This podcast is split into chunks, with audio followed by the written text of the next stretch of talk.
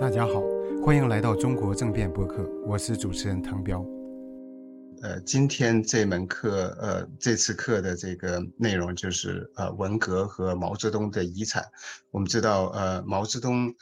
他在整个中国共产党的历史上起到呃举足轻重的作用啊，对于中国，呃，直到今天，呃，人们的这个精神世界，人们的嗯，就是思维方式，对待政治的方式，包括整个中国的呃政治文化。啊啊，社会结构等等，嗯，包括包括经济，包括法律人权啊，都带来极大的影响。所以我们要看看，呃，毛泽东和他后来在一九呃六六年发动的文化大革命，他的。呃，背景它的原因，呃，以及它对呃中国今天的影响。那我们知道，今天呃，习近平他是一个呃老红卫兵，是一个呃太子党红二代。那有一些人也会呃从文革的一个角度，他在文革受到的教育，他呃文革对他产生的影响，从而对整个中国呃今天呃这个政治生态的影响，而且。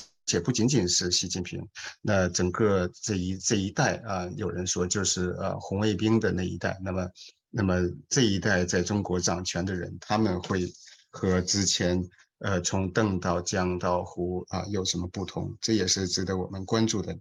那嗯，我们这呃今天呃有幸请来了一位。嗯，研究文革的资深专家啊，宋永毅教授，Andy 也可以。呃，在我这个准备这个 PowerPoint 之前，也可以请您就是先嗯介绍一下呃，对您对这个文革啊，对整个这个就毛泽东啊，可以首先就是谈毛泽东吧，一会儿再谈文革，就是对呃毛泽东的看法，他在呃他在中国共产党历史上的这个地位，对对中国呃政治的影响。啊，OK，好，Well，毛我我们不不不讨论这个一九四九年以前的毛，这个问题很大，我们就讲呃建国以以后的毛泽东，就是一九四九到一九七六，呃，可以大概可以分两个时期，第一时期是五十年代，就是说。呃，宣布呃呃，中国人民共和国一直到一直到大跃进，或者一直到大跃进，大概是这个一九一九五八年开始，或者说一直到一九六六年的文化大革命开始的时期，就是说前十年左右，毛的呃政权有相当的成就。第一是他们。建立了社会和政治的秩序，就是说，他们把中国稳定下来。因为中国从一九从呃这个呃十九世世纪末一直到一九四九年是乱起来了，有有有这个清末的很衰弱的政权，有呃民国初期的衰弱的政权，有军阀时代，有国民党时代，有日本侵略。时代，呃，是呃，而且有那这个内战时代，所以到了 一九四九年，毛和共产党用了，都主要是用强迫式的办法去这个建立一个呃比较安定的、有秩序的社会和政治，而且以这个为基础，他们 呃用了苏联的。帮助建立一个一个可以说初步的呃工业呃基础，重工业、轻工业，他们建立了拖拉机工厂等等，所以而且开始把这这中国的呃经济开始把它恢复和开始呃呃开始发展，但。毛不知道为什么这个很难，呃，很难，就是分析，就是说他呢，对于这个初步的成就不不感觉满意，所以他开始把把东西，呃呃呃呃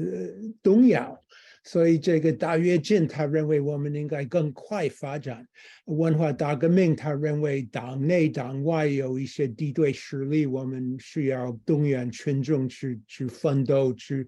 呃搞不断革命，所谓的不断革命，继续呃继续把这个秩序的情况把它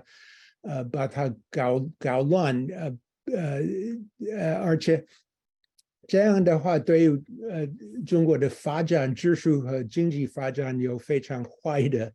影响，而且对他中国的呃国际关系也有很坏的影响。因为毛知道中国到一个怎么样的一个国际的情况，就是说，他北方苏联是他的敌人，南方东方美国是他的敌人，呃，两个超级大国都是中国的敌对。呃，国家，所以呃，中国非常鼓励。呃，他为什么这样做的话，我们很难难说，是不是因为，因为他他的呃呃他的呃跟他一起领导共产党的别的像刘少奇、邓小平、周恩来、彭德怀等，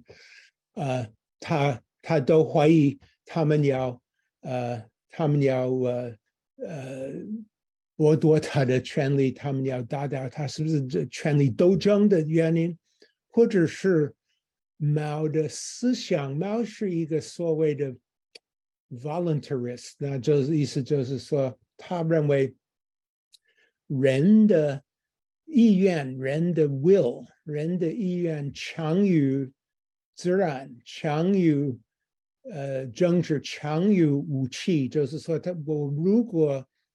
足够的集中我的呃精神的努力、精神的呃决定性的话，我可以呃超过所有的障碍。这个呃，所以毛认为我们可以呃加油，我们可以更快发展，我们可以更快革命，我们可以更快。改变人的性质，呃，资产资产阶级社会出来的人的性质，我们可以变人，把人作为一个新新的新的人，嗯，是不是这个想法？毛的意识形态是不是这个是他的理由？是政治斗争，或者是毛的思想，或者是毛的个性？毛这个人。呃，实际上非常呃 cruel，他是他是愿意把让别的人呃呃痛苦。我呃猫去世之后，他的私下医生李志绥出来了，出出来到美国写了一本回忆录，他描写猫对别人的呃。对，对于别人的这个态度，他他是非常呃 cruel，他他是让呃包括他的他的夫人、他的孩子、他周围的一些人，他呃他的政治的朋友彭德怀、刘少奇等，他他们呃 suffer，他们辛苦之后，他也好像不同情，是不是这个理由？啊最最大的，我自己认为最毛的最大的，呃，很难呃这个解决的问题是，他为什么能够呃一一呃一辈子掌握那么庞大的权力？他可以呃做他所做的一切，怎别的人怎么让他这样做？他周围的人也是政治大，他周围的人也是非常强的人。你比方说，我刚才提到的周恩来、刘少奇、彭德怀、邓小平等，他们都是也也都是政治家，毛是政治家，他们也是政治家。他们为什么让他这样做，是一个谜。呃，我自己不知道他有什么，他里面有什么很微妙的什么呃吸引力。呃，他们都可以让他这样做。文化大革命的遗产是最大的遗产，是大家怕大家怕政治，包括共产党高层怕，如果再产生一个一个呃超过谁的一个更一一个一一言堂的这种政治的体制，呃，这个掌握所有的权利的人会伤害别的人，所以等要。要呃建立一些一些制度，像呃呃呃官员退休制度，呃这样的话，希望可以有集体领导，不让再有一个毛出现。但好像习近平在二十大时开始像毛这样有一个人有所有的权利，他可以。他有可能，我不是说他一定会，但是他有可能会伤害别人，伤害呃国家。这个危险现在是存在，因为习集中了太多的权力。嗯，我们这一次课就是主要讨论毛泽东和文革，然后呃，上一次我们有谈到这个极权主义，嗯。就是它和呃威权体制和呃中国历史上的皇权体制等等都是不一样的，呃也不同于集权。我们知道有一些书，呃在呃西方，呃用这个 totalitarianism 这种呃集权，呃但是在中国因为呃翻译因为审查的原因啊，也有的可能是因为一些一一些译者他们的误他们的误解啊，把它翻译成呃集权集体的集。呃，那这个和那种极端的极，他们意思是非常不一样的。台湾它和这个，呃，就是威权、集权，它不是在一个层面上，它只是这个权力的呃集中和中心化而已。那，呃，历次的这个政治运动，在中国这个政党，呃，在中国共产党的历史上是非常非常。呃，扮演非常重要的角色啊！不仅仅是一九四九年之后，在一九四九年之前，也有很多非常呃残酷的、规模很大的运动，也导致了很多很多人的呃死亡。那呃，包括包括呃，从 A B 团啊、土改运动，那呃，一九四九年之后，这个运动就更多了，从正反、三反、五反到这个反右、呃大跃进、呃四清等等啊，文革啊，再到后来。这还呃一打三反等等这些呃，这是从从这个 wiki 上呃呃抄下来的一些这个数据，可能呃有的并不完全准确，但是我们有这样一个概念，就是呃中国的这个历次政治运动一直它的这种呃运动的这个血液一直呃延续到呃今天。我记得在九十年代呃中国的法学家贺卫方他说呃呃就是有三种。呃，人治、法治和运动治，当时在讨论呃中国人治和法治的问题。运何伟方他说啊，中国共产党搞的是啊运动治，这个在某一个层面上也是非能非常能够呃体现中国呃政治和法律治理的特点。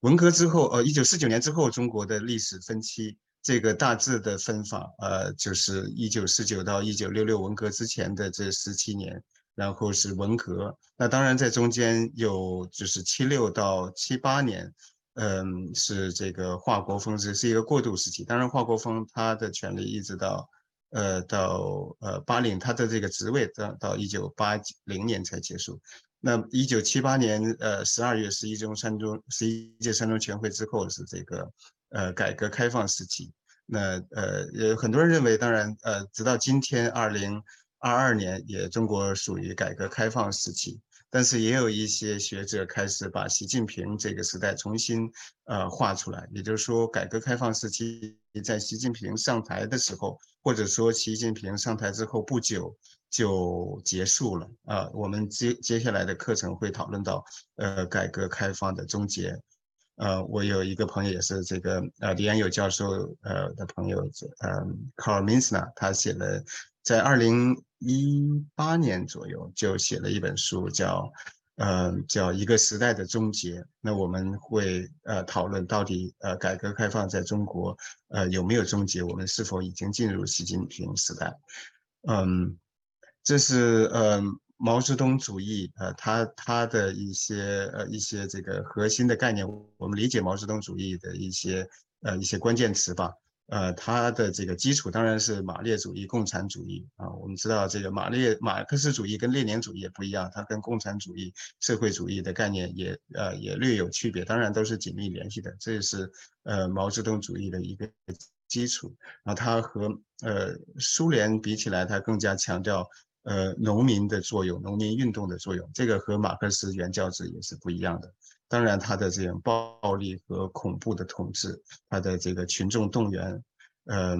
还有这个反智主义，都是都是呃毛时代的一个一个特点。嗯，那呃毛泽东他自己说“和尚打伞，无法无天”，所以呃这种中国呃商鞅韩非的那种法家，西方西方的这个马基雅维利主义，当然比那个马基雅维利主义要更呃更。恐怖的多，而且这个逻辑上也更加这个流氓化，所以呃，也可以管它叫无法无天主义。这个法当然就是法律，这个天呢，实际上就是那个最就是呃，在中国呃汉语里边，这个天有的时候它是指代一种一种呃最一个超越的力量，一种神上帝的力量。呃，这毛泽东他完全是无法无天的，呃，反人道、反人权啊，反自由，还有他也利用了这个民族主义。毛泽东说他自己是马克思加秦始皇啊，那这个呃这种说法还是呃比较准确的，他还是真正的了解自己。嗯，刚才呃李安友教授也谈了这个文革到底为什么能够发动，嗯，到底是权力斗争还是路线斗争，还是为了一个平等的社会、一个平等的理想？嗯，这个在学术界有很多讨论。嗯，有的学者认为他是追求理想主义、追求平均主义和集体主义的结果。呃，有的人认为他呃可能和毛泽东的个性，嗯，对毛泽东的个人崇拜有关。呃，还有学者从呃这个十七年来观察文革，就是一九四九到文革之前，嗯，这十七年执行的一些政策、一些派系等等，嗯，导致了呃文革的发生。嗯，那呃，基本上大多数学者都会认为，呃，文革为什么能够发动，基本的原因是呃权力斗争。嗯嗯，像呃呃其他的原因，比如说路线呐、意识形态啊等等，呃，包括毛泽东的个性啊，呃这些方面都是都是次要的原因。最主要的还是呃毛泽东想呃利用呃文革呃把刘少奇把所谓的这个走资派。嗯，打倒，嗯，在呃，在呃，一九呃，我们知道这个呃大饥荒啊，导致中国饿死呃三千万到五千多万人，呃，具体数字到今天也弄不清，但是但是是非常非常嗯恐怖的一个非呃一个呃人人道灾难。那嗯，毛泽东他也知道他自己犯了这个滔天大罪，所以他的他的这个呃威望已经被呃刘少奇超过，嗯呃，他非常呃害怕自己就是失去权力，呃另一方面呢，就是呃老百姓对这个呃对大跃进、大饥荒也当然非常非常呃怨恨，但是呃按照秦桧的说法，呃老百姓他是怨左不怨毛。而刘少奇这一派他是反毛不反左，所以呃，所以嗯，毛泽东如果想要单独把刘少奇干掉的话，也是非常容易的。按他的话说，呃，用一个小指头就能把你干掉。仅仅有老百姓的不满的话，那也那也很容易。其实老百姓也没有对毛泽东本人不满，所以最好的这个解决办法就是让呃老百姓和这个刘少奇这一派他们相互打起来。所以这是，呃，这可能是一个对于这个毛泽东为什么发动文革一个比较有意思的、比较好的解释。呃，张千帆说，呃，毛呃文革的实质是毛泽东利用群众呃如痴如狂的领袖呃崇拜来摧毁党内的政治对手啊，他要利用尚且完好的集权主义社会资源来修复受到威胁的党内集权秩序。嗯，那麦克法库尔是研究文革的一个先驱了，一个一个权威人物。那他也呃认同说，文化大革命它根源于呃原则分歧和个人的权力斗争。呃，刚才谈到呃习近平呃这一代，呃他呃脱胎于文革，他受到文革的这个极大的呃影响。嗯，那我也是呃，就是想到一些，嗯。今天的中国啊，它到底是不是呃文革？是不是呃文革的二点零版等等，或者是新文革啊？那呃，习近平他的出身、他的背景，我们看到他二零一八年呃修宪啊，废除了国家主席的任期限制，然后呃，他对公民社会的镇压，包括对呃香港、西藏啊、新疆呃这种残酷的镇压啊，基本上在香港废除了呃一国两制。然后对台湾的这种呃威胁啊，那在比过去从邓到江到湖的这个威胁都更加实呃呃更加紧急、更加实质性。就说对台湾的呃这种呃武力威胁，它已经是远远的超出了这个过去的呃过去的程度啊，而且真正有这个侵略台湾的危险。然后他的这个个人崇拜，还有动态清零。呃，这个也是我们以后要讨论的一个题目，就是呃，中国共产党它呃利用呃疫情这样一个绝佳的机会，嗯，来加强对整个社会的全面控制啊，所以呃，我把它称作这个呃防疫集权体制。嗯，这是这也是呃非常非常恐怖的，而且也也将会呃对中国今后的政治和社会产生深刻影响，因为因为疫情本身已经已经不那么呃不那么重要了。对于对于共产党来说，他们并不是在防疫，而是在呃而是在这个控制呃每一个组织每一个个人啊，控制到每一个呃每一个个体，来重新建立一个。嗯，全面控制一个密不透风的呃集权监控体系，这才是他的这个本意。嗯，那呃还有他的这个呃就是呃反腐呃军队改革扫黑除恶等等，嗯呃让他把所有的这个权力都集中在啊他自己身上，这些东西都让我们看到了这个呃文革的影子。嗯，而且。呃，从习近平他集中权力的程度来看，呃，恐怕也和毛泽东不相上下。我们要要做的一个调查也是跟这个有关。那最后呢，就是这个呃，这个呃，“一带一路”和呃和这个“战狼外交”啊，习近平他呃对外的这种种嗯